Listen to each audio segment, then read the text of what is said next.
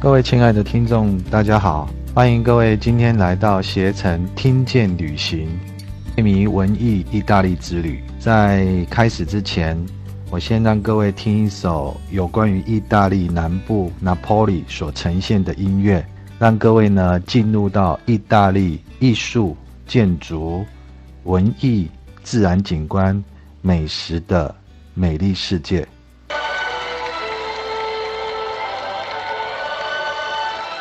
这首音乐呢，叫做《我的太阳》。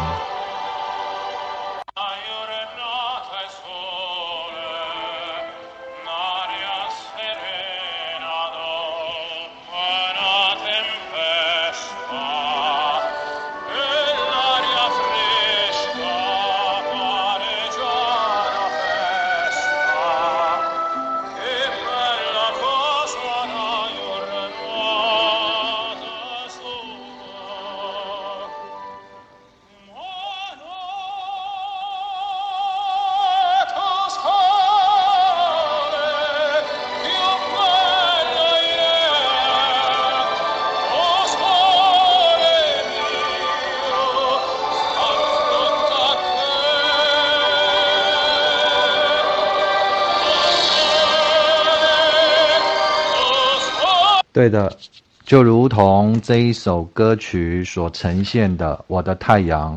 歌曲的内容呢，就是在说明暴风雨过后的宁静空气，清新的空气会带来宴会的即将开始。一个艳阳天是多么奇妙的事情，这就是在说明意大利温带地中海型气候的这一个情况。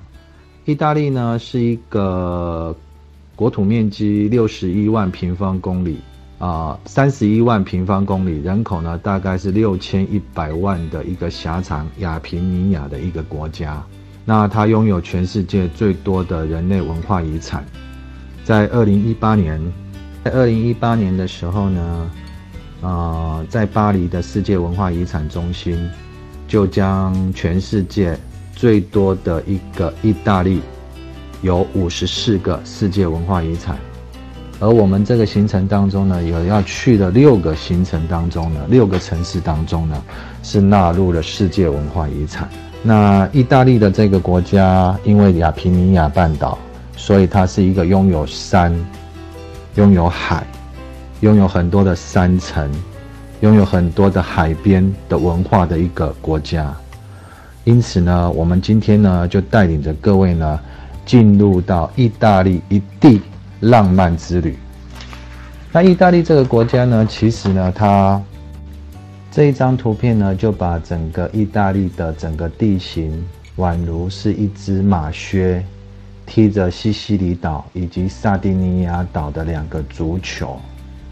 罗马位于它的行政中心的市中心，北边的佛罗伦萨、米兰、威尼斯。以及南边的拿坡里，啊，拿坡里的这些美丽的城市都非常非常的美丽。第二张的图片呢，就是在呈现整个意大利的国土面积，它所分布的一些特征。比如说，在意大利北边，它盛产着葡萄；中部有很多的名胜古迹。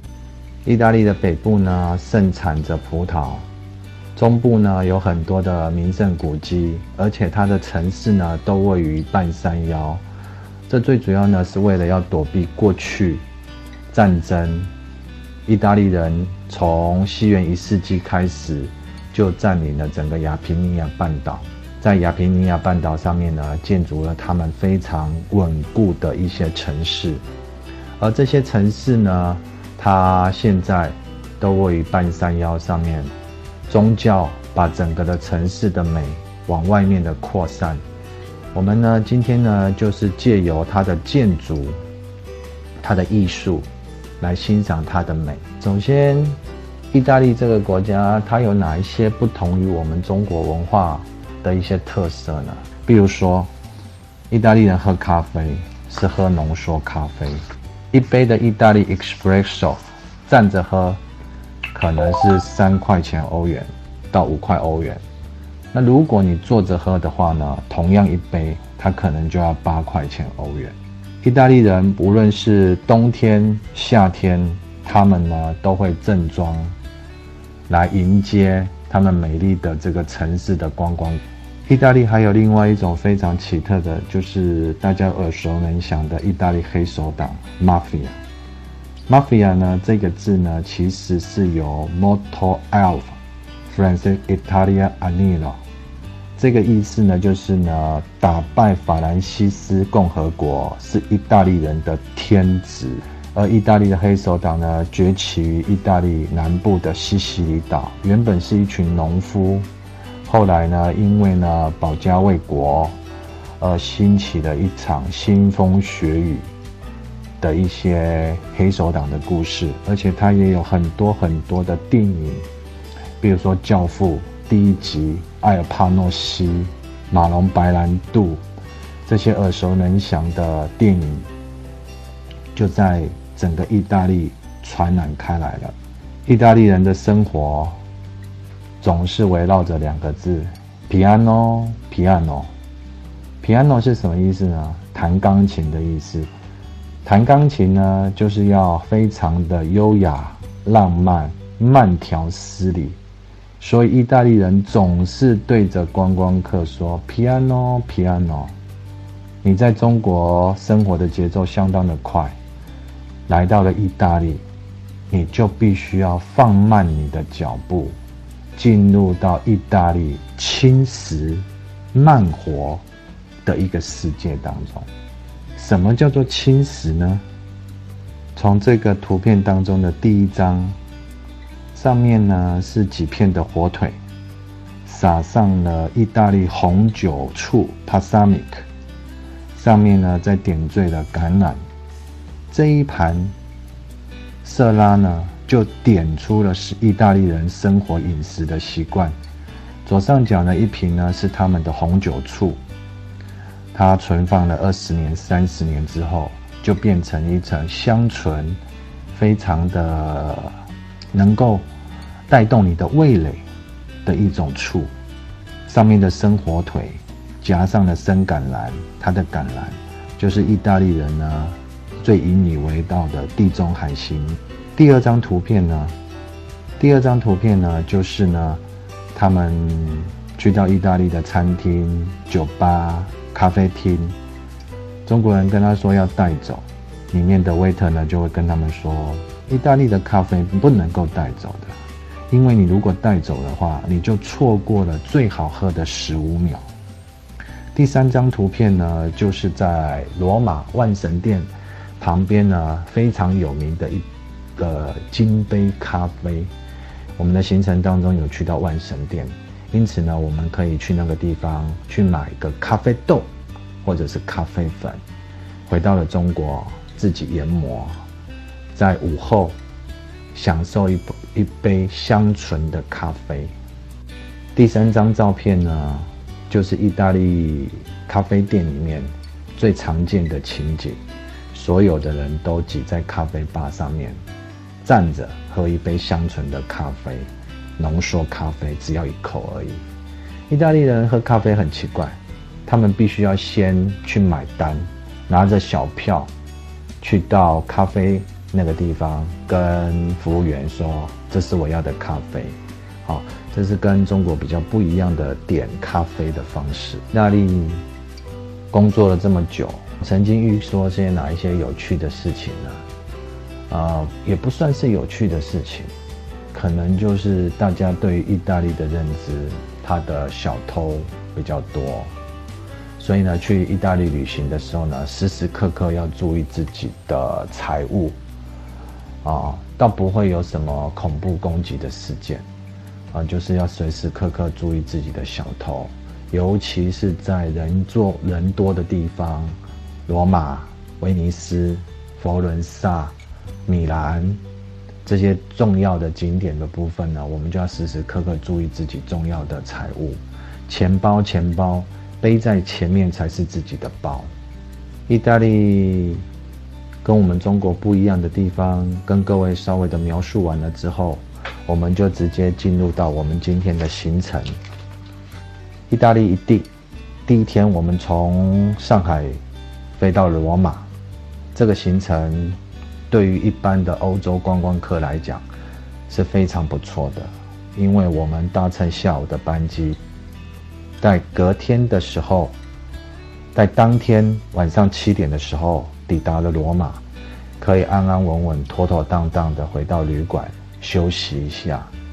补足了一天飞行的劳顿，隔天早上，随即呢，我们坐了三个小时半的时间，来到了世界文化遗产庞贝。图片当中呢，所呈现的就是在西元七十九年的时候，公元七十九年的时候，维苏威火山的爆发，将这一个罗马的古城镇淹没在六公尺的火山灰烬当中。一直到了一五九九年，时隔了一千五百年之后，意大利人因为要开下水道，引沙诺河的水进来这一个古城当中，意外的被建筑师多梅尼科所发现了。在一七三八年的时候呢，当时候的国王、皇后赞助的情况之下，庞贝古城呢就重见了天日。庞贝呢是一个非常经济文化活动非常非常丰富。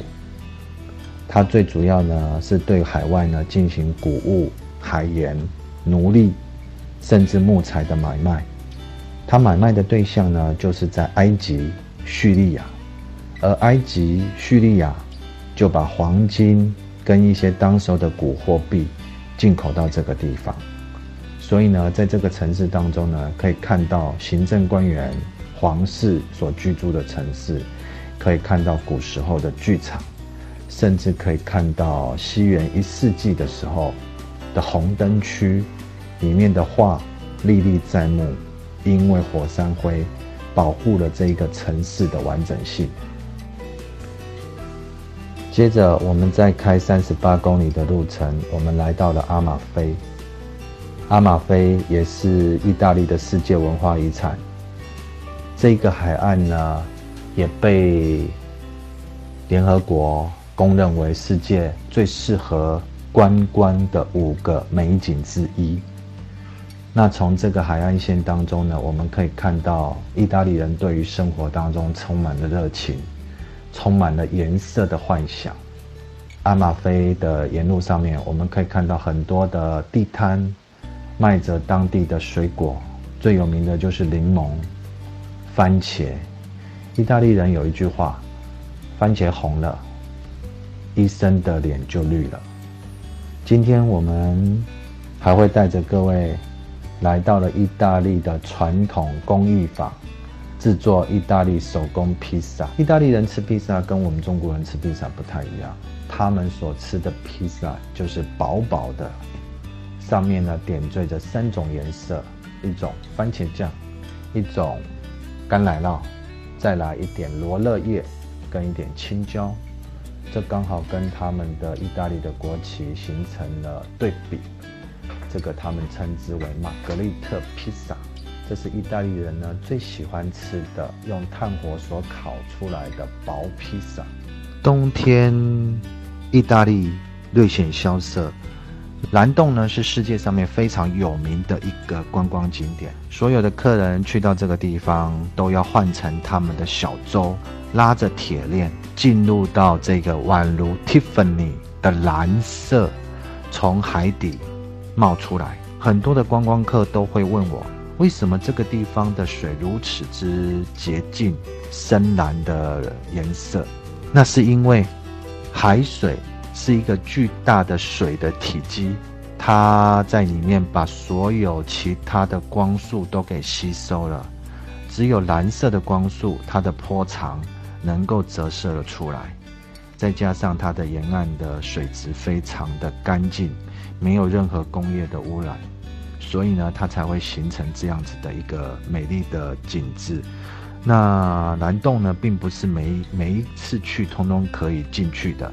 它必须要看它的涨潮、落潮、海水的浪是否大。十次去的话，大概会有六次可以进去，四次的时间呢，可能因为风浪的关系而不能够进去，所以呢，我们会坐它的缆车，从另外一个方面呢去看。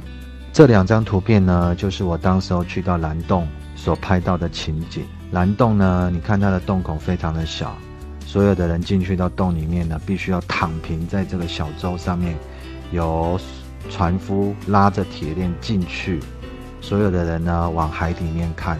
就看到这一个的缤纷、湛蓝的海水。那如果不能够进去的话呢，我们就必须要坐缆车，从另外一个角度去欣赏卡布里岛。一最适合旅行的季节就是秋天跟夏天。可是呢，夏天呢，意大利呢是一个非常炎热的一个亚平尼亚火炉，温度呢高达四十度。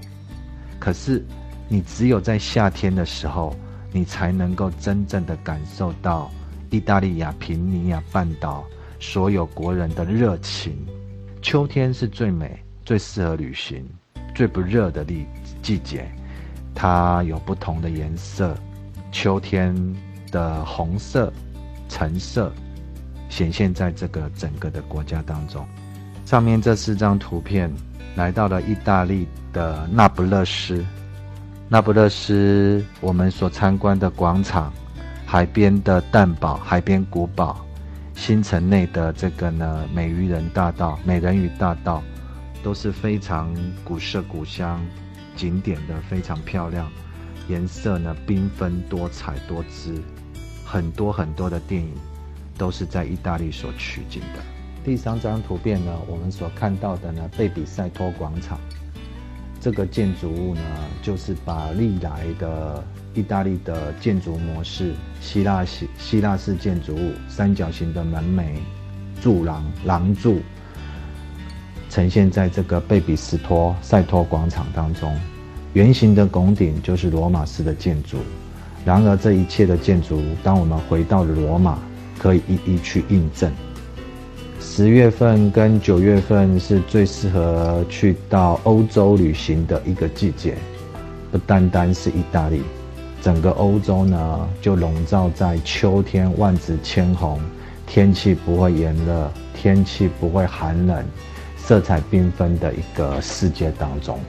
所以呢，每当呢所有来到欧洲旅游的观光客问我周导什么时候最适合来欧洲旅游，我都会大声的跟他们说。秋天是最适合旅游欧洲的，因为在夏天的时候欧洲热，在冬天的时候呢，雪景固然是一片银白色的世界，非常符合中国人喜欢到滑雪的地方。可是当冬天来的时候，很多的道路会因为下雪而封路，很多的地方呢会因为呢游客的减少而显得冷冷清清。所以呢，我最具体的建议就是夏天跟秋天适合来欧洲，不单单是意大利，因为意大利是属于地中海型气候，它是夏天炎热、干燥，冬天多雨。到了罗马，罗马呢建成于西元七百五十三年的四月二十一号，它是由一对双胞胎罗慕勒斯跟瑞摩斯所建立的。而这对双胞胎是由战神马斯跟女祭司西尔维亚所生下来，不为上帝、不为神、不为人所接受的，因此放逐在台伯河上面，有一头母狼给叼了起来。所以呢，罗马的市徽呢，就是由一头母狼惯养着一对双胞胎兄弟的市徽。图片的第一张呢，我们来到了罗马假日最著名的一个景点，叫做西班牙广场。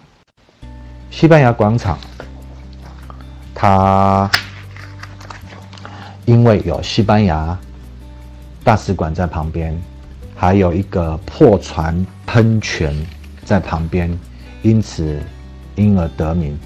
那这个破船呢，传说是由教皇彭五八世。在台伯河泛滥的时候，把一艘破船冲到这个地方来，因此当时候的彼得贝里尼所雕刻而来。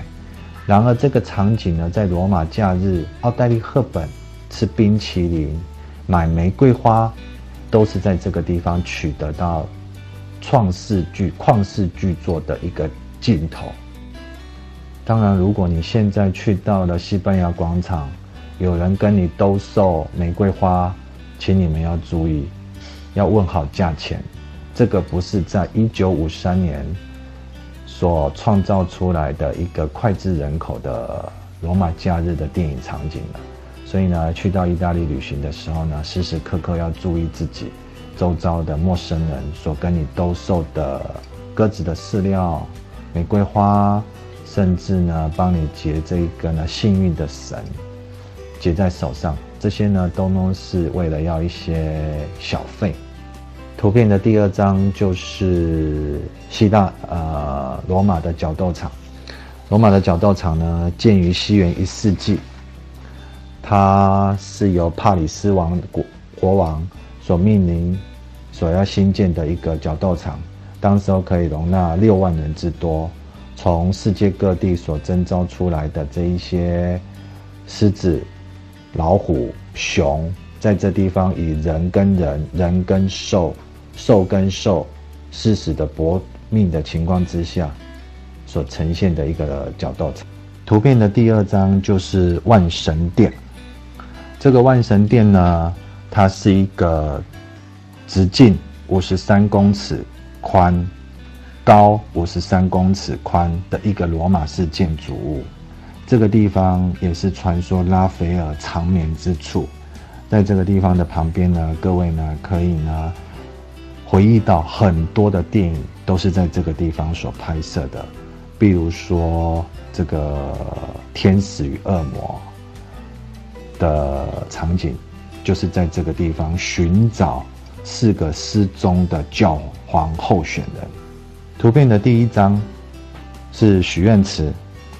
许愿池也是在罗马假日的场景之下，奥黛丽·赫本在这个地方吃冰淇淋。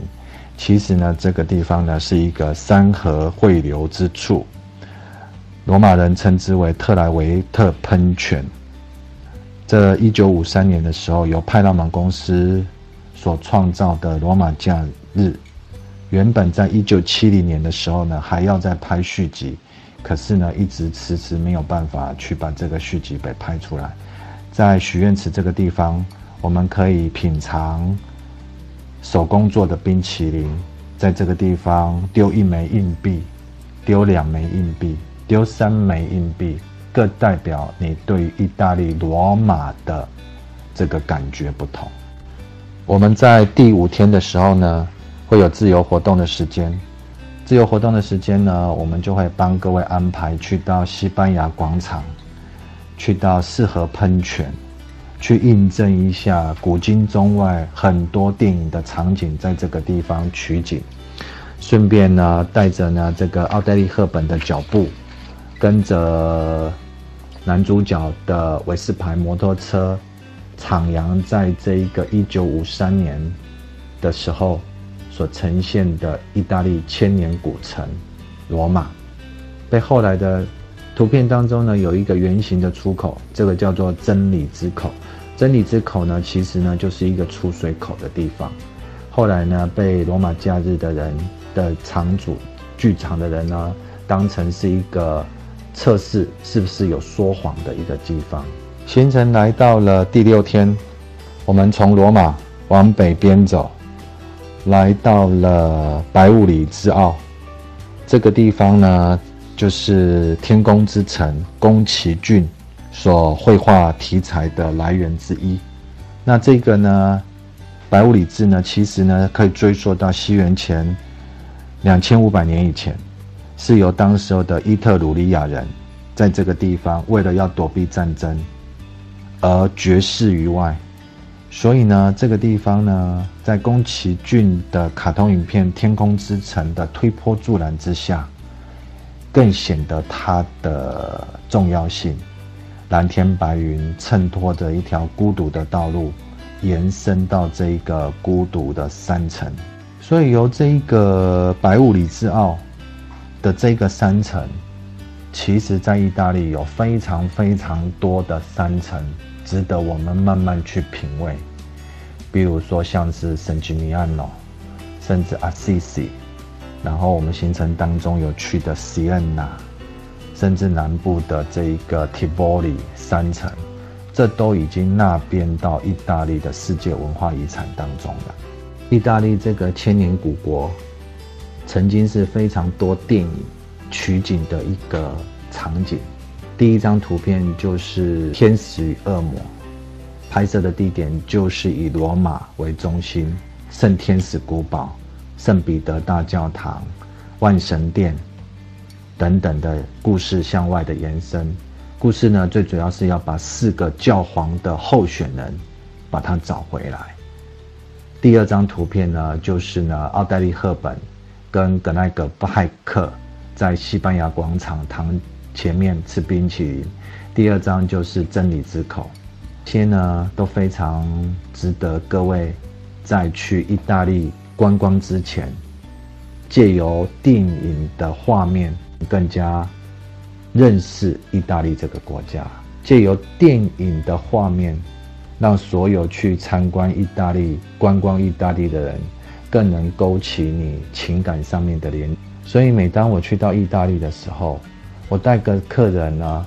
漫游在这一个古色古香、非常漂亮宏伟的建筑穹顶，还有钟楼之上的时候，我用艰涩的名词跟所有的观光客解释的时候，大家都听得比较枯涩。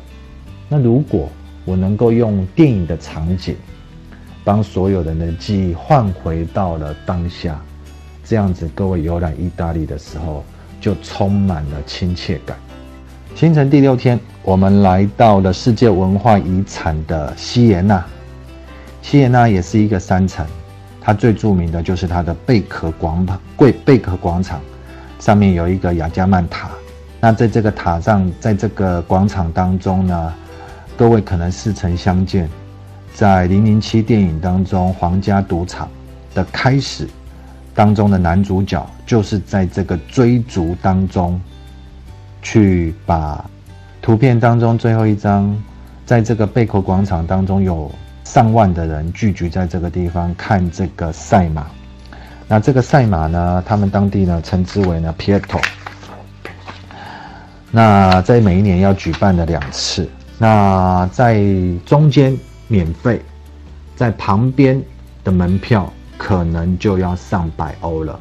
那如果能够供逢其时，其实是一个非常非常难得的一种经验。等第七天，我们来到了文艺复兴的发源地佛伦萨。文艺复兴的核心价值就是人文主义的体现。文艺复兴的发源地在佛伦萨。佛伦萨，我们会看到全世界最大的穹顶圣母百花大教堂。它是由当时候的建筑师布鲁涅斯基所建筑的，长一百五十三米，宽九十米，在佛罗伦萨任何一个地方都能够看到圣母百花大教堂，而在旁边有一个乔托钟楼，这一个钟楼呢，也是呢文艺复兴时期非常重要的一个文艺复兴的体现。春节去到意大利。会有一些冷，然整个欧洲都是笼罩在银白色的世界当中。中国在过春节，欧洲在过了圣诞节之后，都是到处充满了这一个银白色的世界，所以有一些些冷。好，所以保暖的衣物还是要带的。图片的最后一张是呈现佛伦萨洗礼堂的金门，而这个门呢？在当地人呢，称之为米开朗基罗称之为天堂之门，因为呢，这是由罗伦佐吉伯蒂花了二十年的时间，在这个地方所呈现的一个此门只因天上有。那很多的人都是在这个地方洗礼的，梅迪奇家族还有诗人但丁都是在这个地方受洗的，所以梅迪奇家族不但把文艺复兴。的人文精神发扬光大，更让所有的一般普罗大众、老百姓可以接触到美的事物。来，这四张照片就是我们行程当中与客人互动的一个活动之一。维奇马乔酒庄，维奇马乔酒庄呢是整个意大利最古老的酒庄之一。据说达芬奇创造蒙娜丽莎的时间呢，曾经居住过这里。意大利非常有名的强底红酒，也是在这一个区域所呈现的。所以呢，图片当中的阳光的丘陵地的葡萄园的橄榄园，都是在在的呈现了托斯卡尼艳阳天。这一部电影是由戴安娜·莲恩所主演，而她也因为这部电影。荣获了奥斯卡最佳女主角。这部电影把整个意大利中部托斯卡尼非常重要的一些景致、人文，在这个照片当中、电影当中呢凸显了出来。所以各位如果要去意大利，不妨把这部电影拿来看看。它有西恩纳的赛马，它有意大利的红酒、丁骨牛排，好。都是借由这部电影传递给世界每一个想要去意大利的人的印象，由这个呢照片、这个电影当中呢，充分的体现了出来。接着我们来到了比萨钟楼，比萨钟楼斜塔开始兴建于一一七三年的八月份，它是呢世界上面唯一的一个白色大理石所新建的一个圆形的钟楼。原本设计呢是八层楼，高五十四公尺。当它新建在第四层的时候，就是因为发现了地质松软，原因是因为它原本有亚诺河的流经。比萨斜塔用白色的大理石所呈现的钟楼、主教堂、洗礼堂，在这个照片当中呢，呈现的呢非常的细腻的蓝天白云。然而，当时候的科学家伽利略也在这个地方发现了自由钟摆、自由落体等定论。所以呢，比萨呢，在亚诺河的衬托之下，母亲河的衬托之下，吸引了成千上万的观光客来到这个地方观光驻足留恋。看完了世界文化遗产比萨之后，我们呢，随着车子往北来到了五渔村。由这些图片当中，你们就可以发现到意大利的热情，张开双手迎接着世界各地的观光客。我们要搭乘火车，从原始的这一个火车站，一直去到了四个小村落。这四个小村落呢，分别是蒙特罗索、维亚纳查、克雷利亚、马拉罗拉、Rio Maggiore。我们会挑选其中两个。非常色彩缤纷的的这个海岸村落，为什么五渔村的颜色建筑如此之缤纷呢？传说是外面的渔夫行经在外海的时候，因为思乡尽切，非常想要看到家里。如果在远方的时候，就就可以一眼认出自己家里的颜色的时候。他心里面就充满了喜悦以及富足的感觉，所以呢，每一个房子呢都漆成五颜六色，分别呈现给所有所有的观光客来这个地方驻足观看。接下来我们来到了威尼斯，这个也是我们行程当中一个亮点。威尼斯有运河之城，有水都之城，面具之城，桥梁之城。从它的名称当中，我们就可以知道，威尼斯呢，共有一百一十七条的水道，一百一十八个的小岛，四百零一座的桥梁，是全世界唯一一个不通汽车的城市。所以，来到这个城市当中，我们所有的人都必须要坐着他的摆渡船，进入到圣马可广场。在导游的带领之下，我们欣赏在悬在半空中的叹息桥、总督府，还有里亚多桥。而这个呢，贡多拉呢，更是威尼斯的三宝。贡多拉面具、水晶，把整个威尼斯从过去的十字军东征，从威尼斯商人，从整个世界电影的取景，来认识这一个浪漫的水都威尼斯。多罗米蒂是位于意大利北部跟奥地利中间的一个山区，这个地方也是世界文化遗产。它是意大利北部呢非常有名的葡萄酒产区，还有大理石。它的山景呢非常非常的漂亮，但是一般的行程呢比较没有办法去。不过我个人自由行的时候，我曾经去到这一些酒庄去。非常非常的值得背包客去到这个地方 Dolomiti，我个人是非常非常喜欢。来到威尼斯，就一定要做贡多拉，就一定要去感受到世界第二大嘉年华会——面具节，在每一年的二月份的时候，为期两个礼拜，每一个人穿着华丽的服饰，戴上了面具，漫游在这个圣马可广场当中。而我们这个行程当中，也特别为各位安排了意大利特色下午茶，由三清主厨阿莫酒的这一个呢阿莫的意大利下午茶，每一个人来一杯意大利浓缩咖啡。如果认为浓缩咖啡太过于浓烈，不妨来一杯卡布奇诺。置身于百年的建筑当中。去慢慢的品尝意大利师傅甜点师傅所为你们准备的。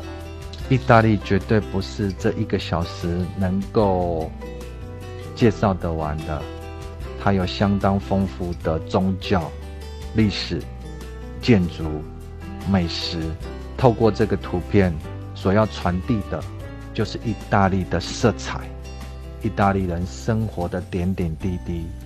意大利在威尼斯的里亚托桥，贡多拉摆荡在亚德里亚海湛蓝的海水之中，面具呈现着意大利人华丽的一部分。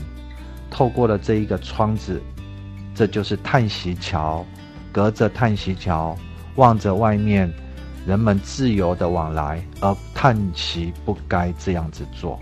啊，水晶面具。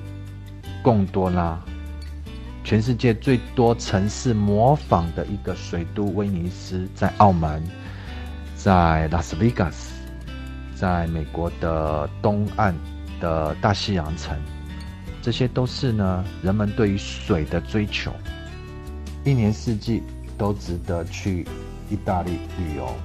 最适合旅游的季节就是夏天跟秋天。如果各位，有兴趣意大利一地的话，不妨关照我们的编号二一七零四九三零，意大利一地游，或是二零八四三六九八，意大利自选一地，这样子会给各位带来不同的意大利的感受，借由它的色彩、宗教，带领各位进入一个千年的古文明。意大利我们会有两次的享用意大利西餐的机会，一次是意大利海鲜面，海鲜面有两种选择，一种是意大利海鲜面，另外一种就是意大利的墨鱼面。过来有一次我们会享受托斯卡尼最负盛名的丁骨牛排，这个丁骨牛排里面的牛肉都是经过熟成的，所以充分的把肉里面多余的水分给收干。再经过专业师傅的烧烤，而呈现出来的鲜嫩。我们呢所吃这个丁骨牛排的餐厅，就是这么的古典、古色古香。威尼斯更是世界各地电影取景的一个重要考量。天才雷普利，还有皇家赌场，还有很多很多的。界著名的电影都是在威尼斯取景，而世界非常重要的威尼斯影展，也是在它的丽都岛上面所呈现的。